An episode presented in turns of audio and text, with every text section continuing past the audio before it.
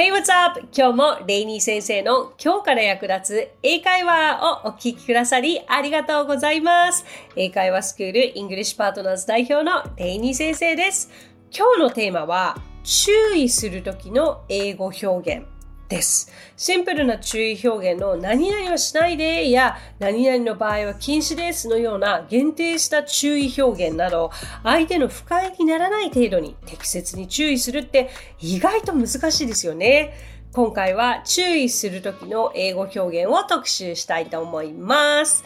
こちらリスナーの方からも質問をいただいております。ご紹介させてください。ニックネームグリコさん。いつも役立つ英語表現をありがとうございます。また、助けていただきたい表現があり、メールしました。最近子供の学校、習い事先など、随分外国の方が増えました。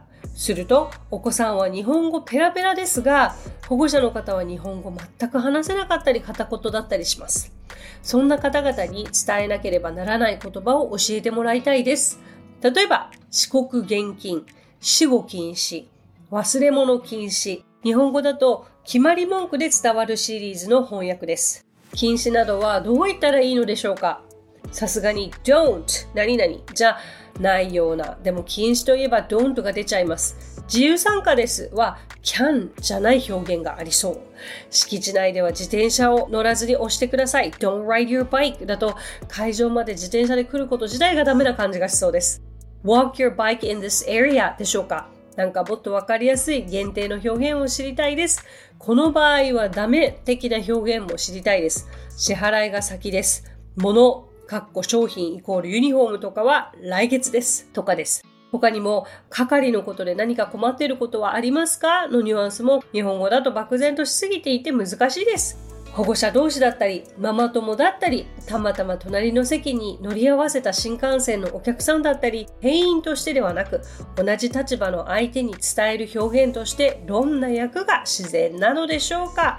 ということで、グリコさんありがとうございます。切実なお悩み、すごくわかる。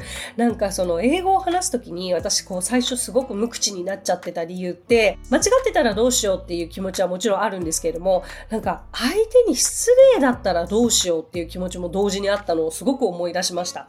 だから逆になんか合ってるかもしれないけど言えない、言っちゃいけないような気がするっていう気持ちにさせられちゃいますよね。なんかわかりやすい例で言うと、例えば、please sit down っていう言い方ありますよね。で、please をつければ何でも丁寧に感じません？でも、please sit down ってすごくね、偉そうなんですよ。本当だったらこういう時は、please have your seat have your seat, please have your seat という言い方が良かったりもするので、これは一つ知識として持っておいていただければと思います。さあ、今回は一応ここで出てきたものに対してサポートするという感じで準備をさせてもらいました。少しでも助けになればいいなと思うんですけれども、まず遅刻現金。ね本当に確かに日本語でこれがバーンって書いてあると、まあそうだよなって思うし、うわ、すごいこれ厳しい言い方とも思わなくて、もうこういうもんだって思いますけれども、直接お伝えするのか、物に書くのか、あの、文字でお伝えするのかによっても変わるかなと思うんですけど、一応交互の体でお伝えしますね。Please don't be late tomorrow. うん。やっぱりでも don't は使わなきゃいけない時もあったりしますかね。Please don't be late tomorrow とか Please try to be on time tomorrow これは柔らかいんじゃないですか？?Please try to be on time tomorrow. まあ、あとは be on time tomorrow, please とか please be on time tomorrow.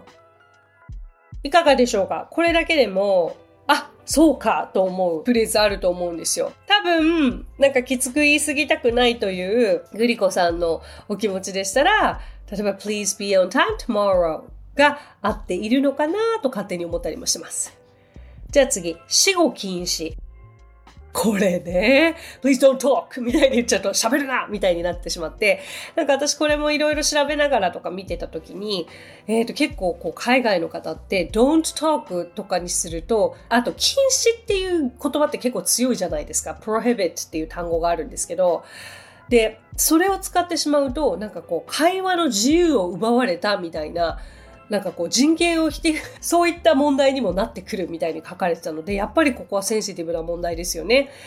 なんとなく柔らかくでも大切なポイントを伝えるという意味では keep personal conversation to a minimum こういう表現初めてかもしれません。でもいい機会だと思います。死後はできるだけ少なくしてください。ごめんなさいね。これ禁止とはね、ぴったり合わないですよね。少なくしてください。だけど、このニュアンスで察してくれっていう風にするならば、keep personal conversation to a minimum. だけど、もうなんか、何々してる間はもう話すことは許されませんよと言いたければ、you are not allowed to talk という言い方もできるかな。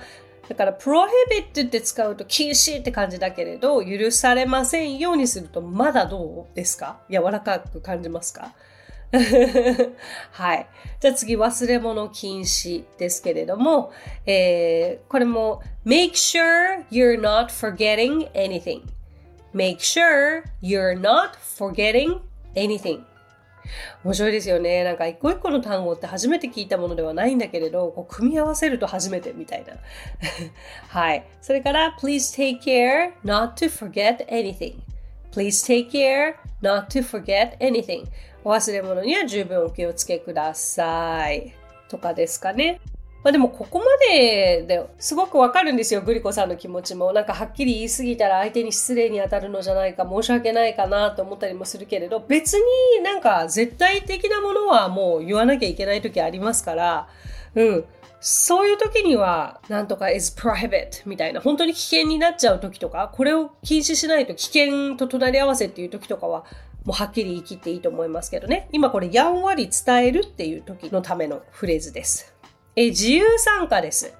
Participation is not mandatory. このマンダトリーって新しい表現として初めて聞く方多いと思います。え participation is not mandatory.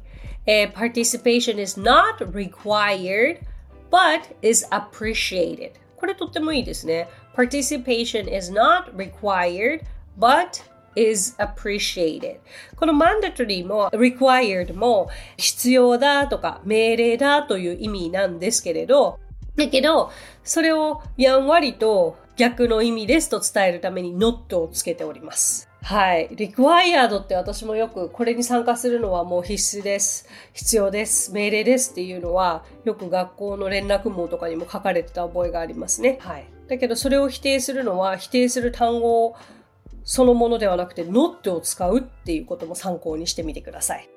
So far so good? ここまで大丈夫ですか？そしたら次に、敷地内では自転車を乗らずに押してください。これもおっしゃる通り、えっと、walk your bikes でいいです。プッシュじゃなくて、そう、自転車を押すだからプッシュって思うかもしれないですけど、それって皆さんが想像している、こう押しながら歩くとは違うんですよね。自転車を押す。押し倒しちゃうみたいなイメージになっちゃうから、Please walk your bikes in this area というふうに言えるでしょう。支払いが先。これは、えっ、ー、と、make the payment first. make the payment first. だから please まあさっきの walk your bikes も、まあ、please をつければいいと思います。please make the payment first and you will receive the uniform next month とかかな未来形にして来月受け取ることができますよというふうに言うこともできます。 そう。なんとなく多分すべて私が伝えたことってわかるとは思うんですけど、この組み合わせが初めてのものが多かったのではないかなと思います。参考になっているでしょうか？それだから今日のリクエストでいただいたものというのは、まあ、こう、手紙にして出す場合と直接お伝えする場合で、えー、書き方だったり言い方は変わってくるかなと思うんですけど、今日お伝えしたのは、あの、本当可もなく不可もなくだと思います。そう。でも、要点は全部、あの、まとめてあって、ちゃんと伝えたいことは伝わるっていう状況だと思うので、ぜひ参考にしてみていただけたらと思います。すごく、あの、新しいためになるリクエストありがとうございました。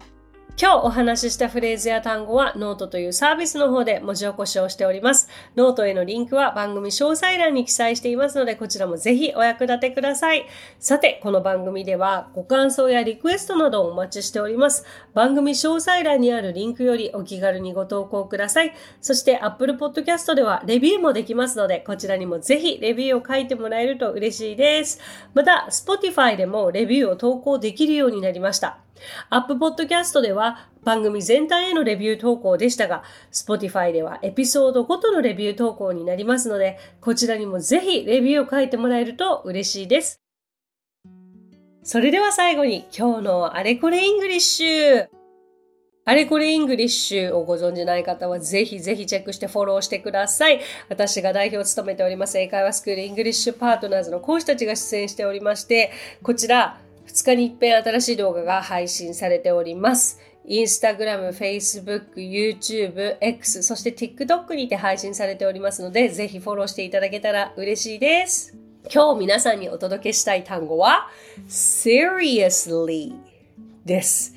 聞いたことありますか？なんか serious っていうと英語ではシリアスったら真面目なとかいう意味じゃないですか。もうまさにそうですね。seriously っていうと真面目にとか冗談はさておきという意味になって、まあめちゃくちゃ使われる単語なんですけど、発音難しいですよね。ここ2、3週あの単語をお届けしてますけれども、このコーナーで。ぜひ会話に役立てていただけたらと思います。えー、seriously はもう発音が難しい場合、あの、seriously に限らず発音難しい場合は音節に分けてみましょう。えー、音節は4つですね。se re, us, lee で、最初こうやって分けたら絶対どなたでも言えるわけですよ。で、これを徐々にくっつけて早く口になじませていけばいいという感じです。アクセントは E に来るので seriously でございます。副詞ですね。あの、これも相づちにすごく便利で、語尾を上げると、マジで？本気で？ということになるし、語尾を下げると、いや、マジだから。本気だから。という、もうそれだけで会話になります。Seriously?Yeah, seriously. もう会話になっちゃってますからね。で、それもできるし、もちろんフレーズの中に置くこともできます。例えば、もう冗談はさておき、今日寒すぎる。もうまさに東京の今日ですけれども。Seriously, it's too cold today. Seriously, it's too cold today. このように使いますね。それから、そんなに真面目に取らないでよ、私の話っていう時に使いなければ、Don't take it so seriously. Don't take it so seriously. このように使うことができます。So that's it. Thank you so much for coming by. Thank you so much for listening. 今日もレイニー先生の今日から役立つ英会話をお聞きくださりありがとうございました。皆様とは来週金曜日にお耳にかかりましょう。So till then, bye! さあ、ここでレイニー先生の活動を紹介させてください。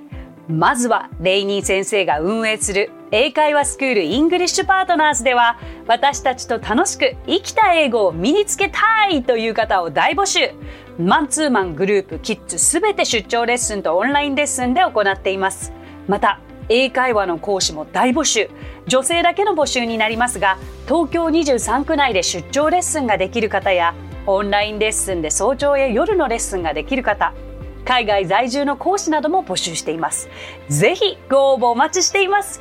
詳しくはイングリッシュパートナーズのホームページを検索してみてください。